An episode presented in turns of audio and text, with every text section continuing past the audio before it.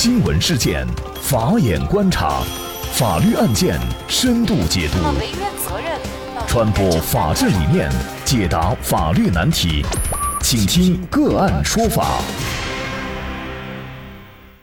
大家好，感谢收听个案说法，我是方红。今天呢，我们跟大家来关注高调出狱获刑男子申请国家赔偿超亿元，去向不明。那么在了解这个案件之前呢，呃，我们还是要跟大家介绍一下我们的微信公众号。您可以呢直接在微信公众号里面搜索“个案说法”，就可以找到我们加以关注了。里面呢有我们过去一百九十多期的所有的节目的图文资料和声音资料，也有我们嘉宾的具体详细介绍。那么欢迎大家对我们“个案说法”的公众号进行关注。那接下来呢，我们来关注我们要说的这起案件。新京报此前报道，二零零九年八月，山西省晋城市公安局成立了八七查毒打黑专案组，山西男子程又泽因为涉案被捕。二零一二年九月，山西省高级人民法院以故意伤害罪、非法拘禁罪、非法买卖爆炸物罪判处程又泽有期徒刑八年。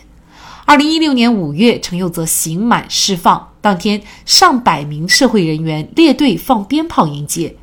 也就是在当天，一组黑老大高调出狱的视频在网上流传。视频当中显示，啊，戴着墨镜、穿着一身白衣的程又泽走在一群人的头排中间位置，不时呢还挥手致意。数十串鞭炮在地上依次排开。道路两旁还停着悍马、奔驰等豪车，此外啊，还有数十名统一黑色着装男子列成两队迎接他。那么根据这样一组视频呢，那网友就给他起名，就叫做“黑老大高调出狱”。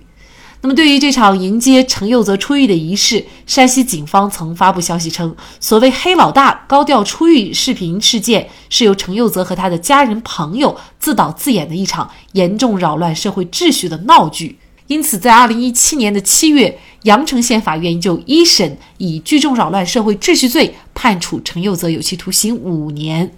今年四月十三号，二审法院维持原判。作为程又泽的辩护律师朱孝鼎称，程又泽已经在十二号正式申请了国家赔偿。那么赔偿的义务机关是晋城市公安局。为什么程又泽要提起这样一个国家赔偿呢？据程又泽所说，晋城警方在案发以后查封并且变卖程又泽经营的两座煤矿，一共是三十八万吨的原煤，但是查封变卖所得超过亿元的款项。既没有上缴国库，也没有向程又泽返还超过亿元的款项，至今去向不明。另外呢，程又泽还提出，晋城市公安局赔偿变卖的三十八万元煤价格明显低于市场价值的二点二八亿元，应该付相应的赔偿金，还有同期存款利息计息。那么，程又泽高调出狱，为什么会构成聚众扰乱社会秩序罪？对于超亿元的款项，迄今为止去向不明。程又泽所赔的赔偿义务机关晋城市公安局应该承担什么样的责任？程又泽的损失能够要得回来吗？那么就这一系列的法律问题，今天呢，我们就邀请云南省律师协会刑事辩护委员会副主任、云南大韬律师事务所主任王绍涛律师和我们一起来聊一下。王律师你好，主持人好，听众朋友大家好。好，感谢王律师。程又泽出狱的这段视频，我也在网上还专门看了一下啊。那么看着有点像拍片儿的感觉啊。这个阵势确实是让人觉得高调了一些。但是呢，媒体也采访了程又泽的姐姐和他的妻子，那么他们都表示啊，迎接程又泽出狱的人，其实他们也不认识，而且其实整个过程也就一分钟左右。但是呢，程又泽却因此获刑五年，他的罪名是聚众扰乱社会秩序罪。那么，什么样的行为能够构成这样的一个罪名？程又泽高调出狱这个事儿怎么来看？王律师，这个事件啊，实际上是之前早就有过的一一个新闻，现在是因为申请国家赔偿吧，呃，然后又回到了视线当中。那么这个事件给我的感觉哈，首先跳出来就是两个词，第一个词呢叫无知。本案当中的这个当事人陈佑泽确实是无知。为什么说是无知呢？就是作为一个刑满释放的这么一个角色，而且你是在什么样一个地点，然后你公然采取了这么一个高调的出狱的事件，让我们的公检法的人员如何去看待这个事情？而我们的公检法在我们这个国家，在我们这个社会，它是什么样的一个一个角度？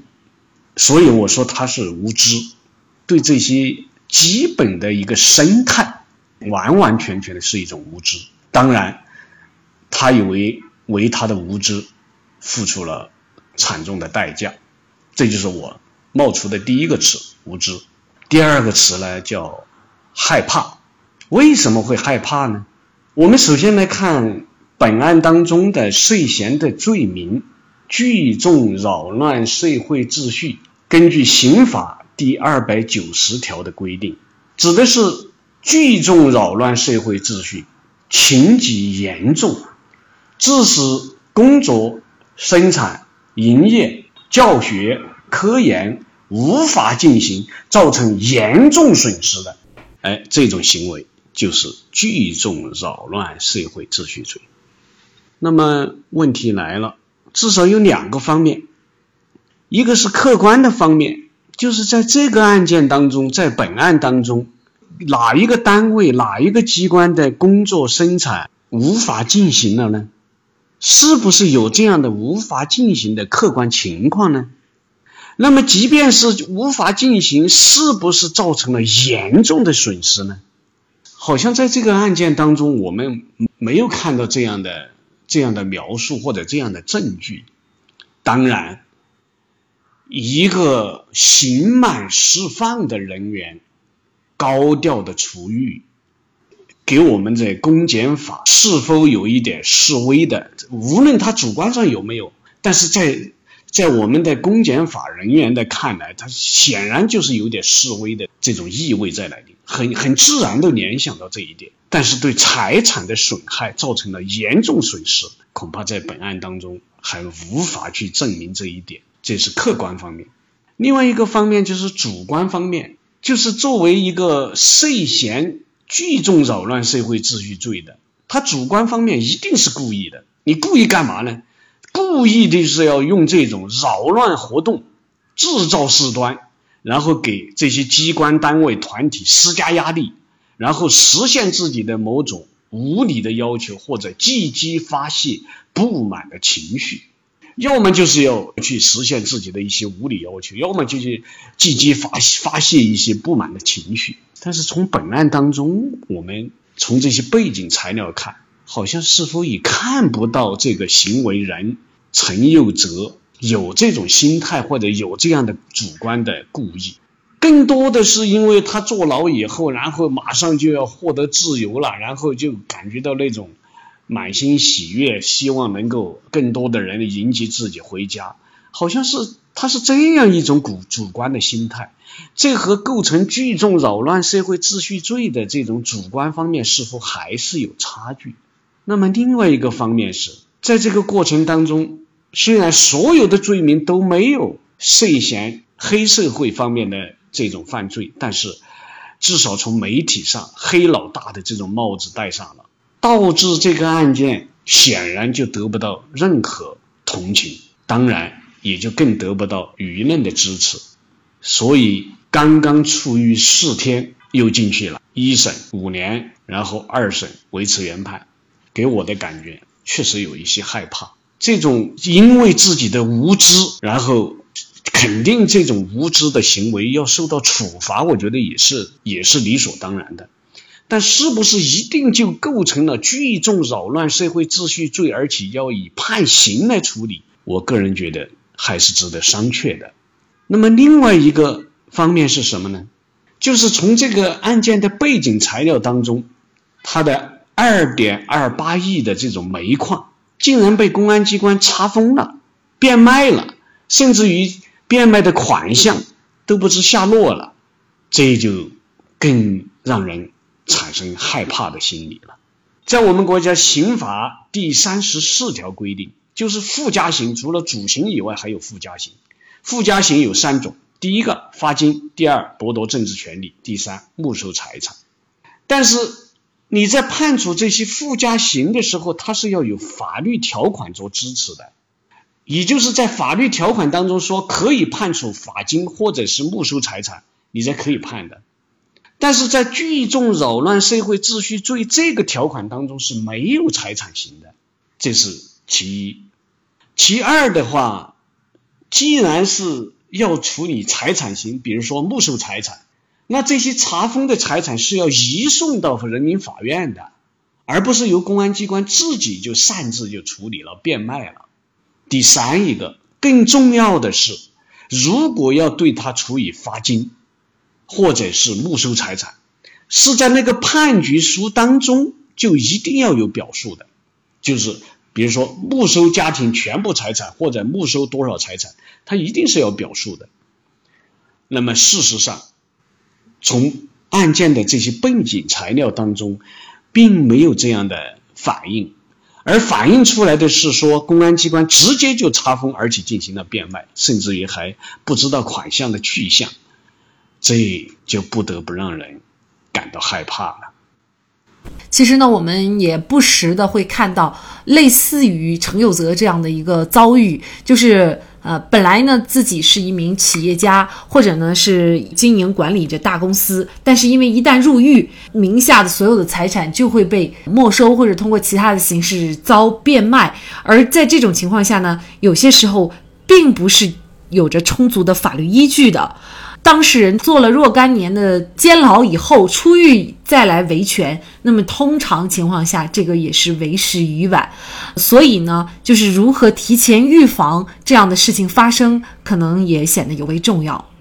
那么像类似的情况，它构成了犯罪、违法犯罪进行处罚，这些都是该怎么处罚？只要触犯法律，我觉得这个都是呃题中应有之义。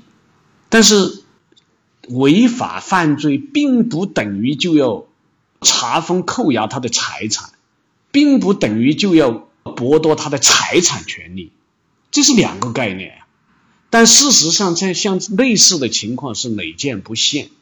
往往一个企业的带头人、法定代表人，一旦涉嫌这些刑事的指控或者刑事的犯罪，整个企业。往往就陷入灭顶之灾。那么这种造成的损失，它往往都不是个人的或者家庭的那么一点财产，往往数额都是非常巨大的，而且它的牵涉面也是非常大的。它不仅仅是牵涉到这个法定代表人或者是个业主，往往都是少则几十人，多则上百人、几百人、上千人的这么一个企业，它也也也会给。整个社会造成许许多多的社会的问题，所以现在在在二零一七年的时候，中共中央、国务院就专门下发了保护企业家的这些合法权益的文件，最高人民法院、最高人民检察院都相继出台了这这些文件，那么也就是要慎重对待，对他们采取这种强制措施，要对他们的合法权益。严格的、依法的予以保护。当然，我们这这些制定了那么多法律都不能保护，是不是我们出台了几个文件就一定能够迎刃而解呢？但是至少从国家的层面已经发现了在执法当中的这样一些问题，至少在往这方面的进行努力，至少在再去堵塞这些这些方面的一些漏洞，这就是。我们的希望所在。我们社会公众也应该有这样一个普遍的意识，就是一个人他有可能因为一个犯罪行为被判刑了，但是被判刑并不代表他的财产就理应没收，财产权是财产权。我们也会继续关注京城市公安局该如何解释这上亿元的钱款的去向，并且对于程又泽申请国家赔偿的请求。给予怎样的一个回复？如果这笔巨额钱款无法说明去向，并且确定没有上缴国库，那么我想等待他们的应该是检察机关的介入调查以及后续的追责。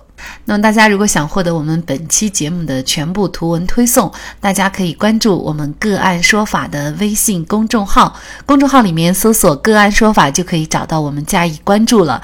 您输入“高调高调”就可以获得今天节目的全部推送。另外呢，我们的公众号里面也有对过去一百九十多期节目进行了分类。我们把它们分为了民事、刑事、婚姻家庭、行政类案件，大家可以根据自己的需要啊进行查看。另外呢，里面也有我们嘉宾的详细介绍。